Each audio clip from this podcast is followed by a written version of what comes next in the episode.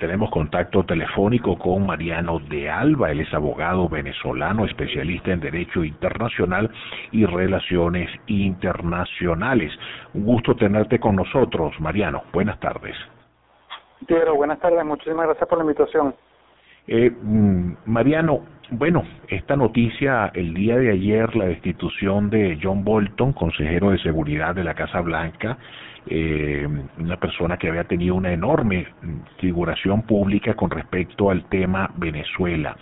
¿Qué, qué impactos puede tener esta destitución de John Bolton en este cargo tan importante para efectos de la seguridad en, en, lo que se refiere pues a las políticas en esta área de la Casa Blanca? Bueno, a ver, creo que eh, el, eh, con respecto a Venezuela puede tener un impacto eh, importante, porque bueno, ya el, en los últimos minutos vimos unas declaraciones del presidente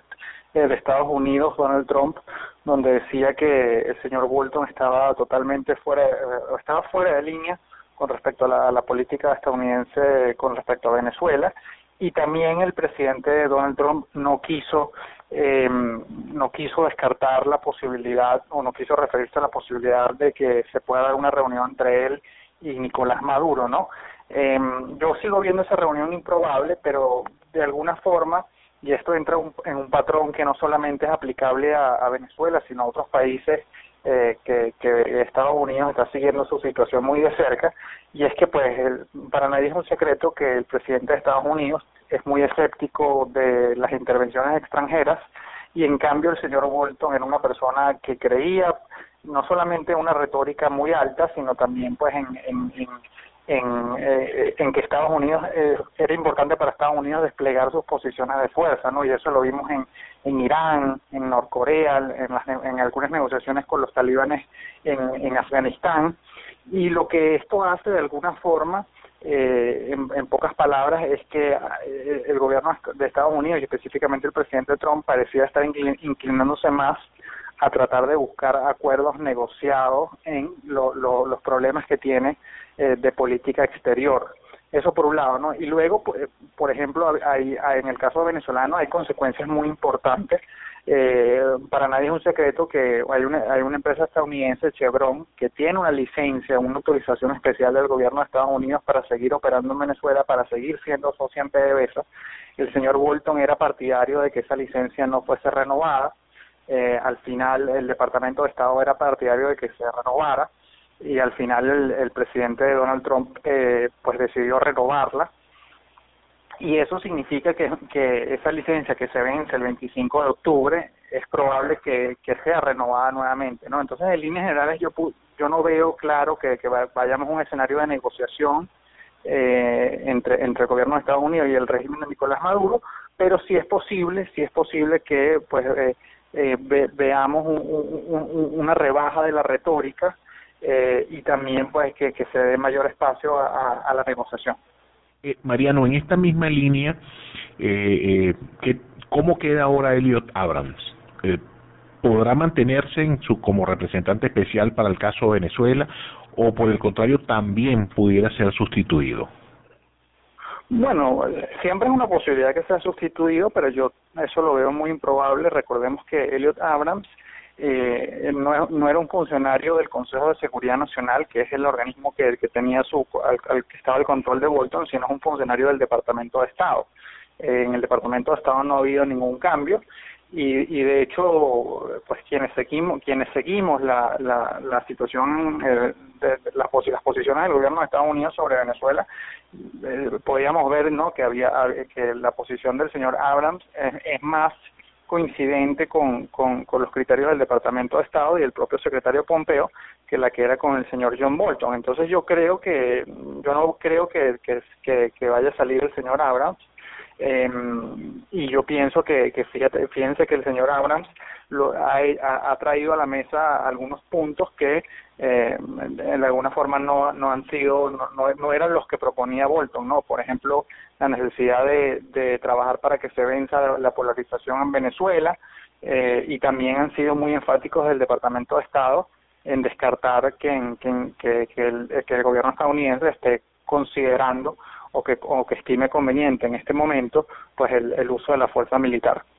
Eh, Mariano, y el, y el secretario de Estado, en este caso Mike Pompeo, eh, ¿crees que asuma, que puede asumir una posición de mayor protagonismo con respecto al, al tema de Venezuela a propósito de esta salida de Bolton? Yo creo que sí, yo creo que la, la, una de las consecuencias generales de la salida de Bolton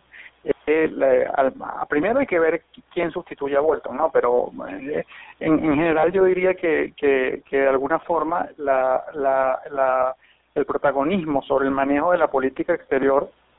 estadounidense con la salida de Bolton regresa con, con más fuerza hacia el Departamento de Estado y ya no tanto hacia el Consejo de Seguridad Nacional, ¿no? Entonces, eh,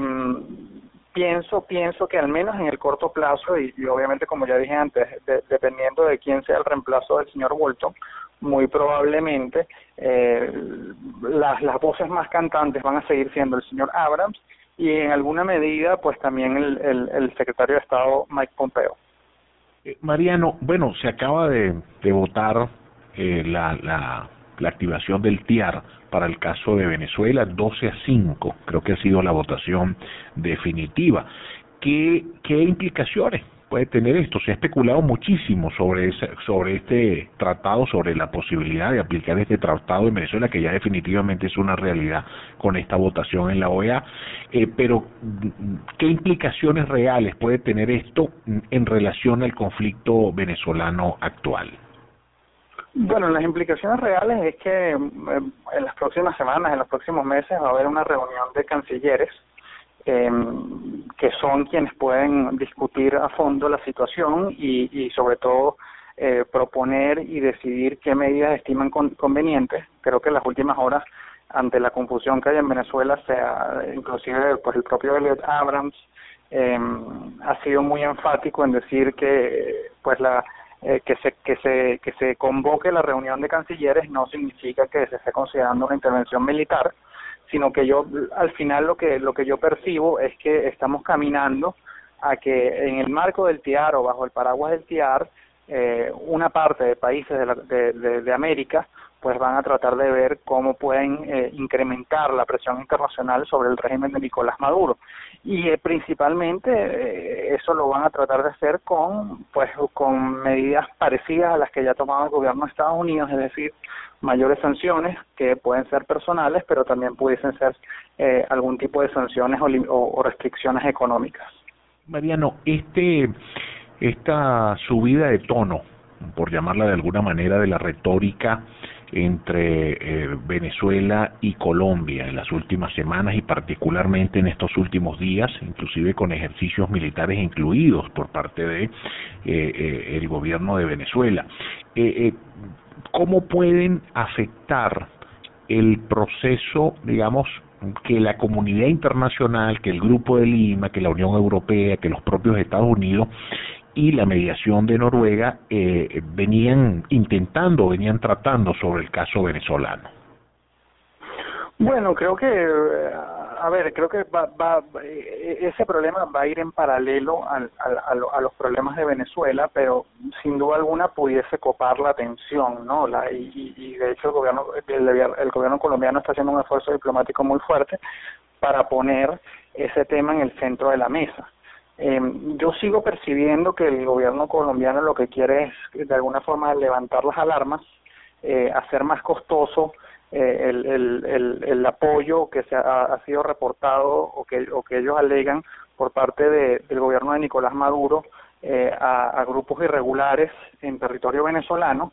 eh, pero no eh, y, y a partir de allí pues tener eh, te, ir conversando y tener a disposición distintas herramientas por si acaso pues eh, vamos a un escenario donde por ejemplo eh, ocurra un atentado en, territorio colombiano eh, que haya sido planificado en Venezuela, eh, algún escenario de esa naturaleza, eh, eso sí pienso yo que pudiese cambiar el cálculo de la comunidad internacional con respecto a la situación en Venezuela y considerar más activamente pues opciones más radicales, ¿no? Pero en líneas generales creo que la posición de la comunidad internacional sigue de, o de la mayoría de la comunidad internacional sigue siendo presión internacional, hay una discusión allí eh, Estados Unidos por ahora es el único que, que ha apostado realmente a, al tema de las sanciones económicas, Europa y América Latina más hacia las sanciones personales. Y yo diría que aunque hay sus excepciones y Colombia es una de ellas, la mayoría de los países de, de América y de Europa eh, están bastante de acuerdo en que, en que la presión internacional hay que canalizarla a través de un proceso de negociación, ¿no? Un proceso de negociación que todos, pues, ven el proceso de la mediación de Noruega y, para conectar un poco con lo que hablábamos al principio, pues también pareciera o no se puede descartar que se abran, no una negociación formal, pero sí que se hablan, se abran espacios de, conversación y de posibles negociaciones puntuales entre eh, funcionarios del gobierno de Estados Unidos y algunos funcionarios de, del gobierno de Nicolás Maduro. Bueno, te agradecemos muchísimo, Mariano. Siempre es un gusto tenerte con nosotros, con nuestra audiencia. Mariano de Alba, abogado venezolano especialista en Derecho Internacional y Relaciones Internacionales, a propósito pues de las implicaciones para Venezuela sobre la salida de John Bolton y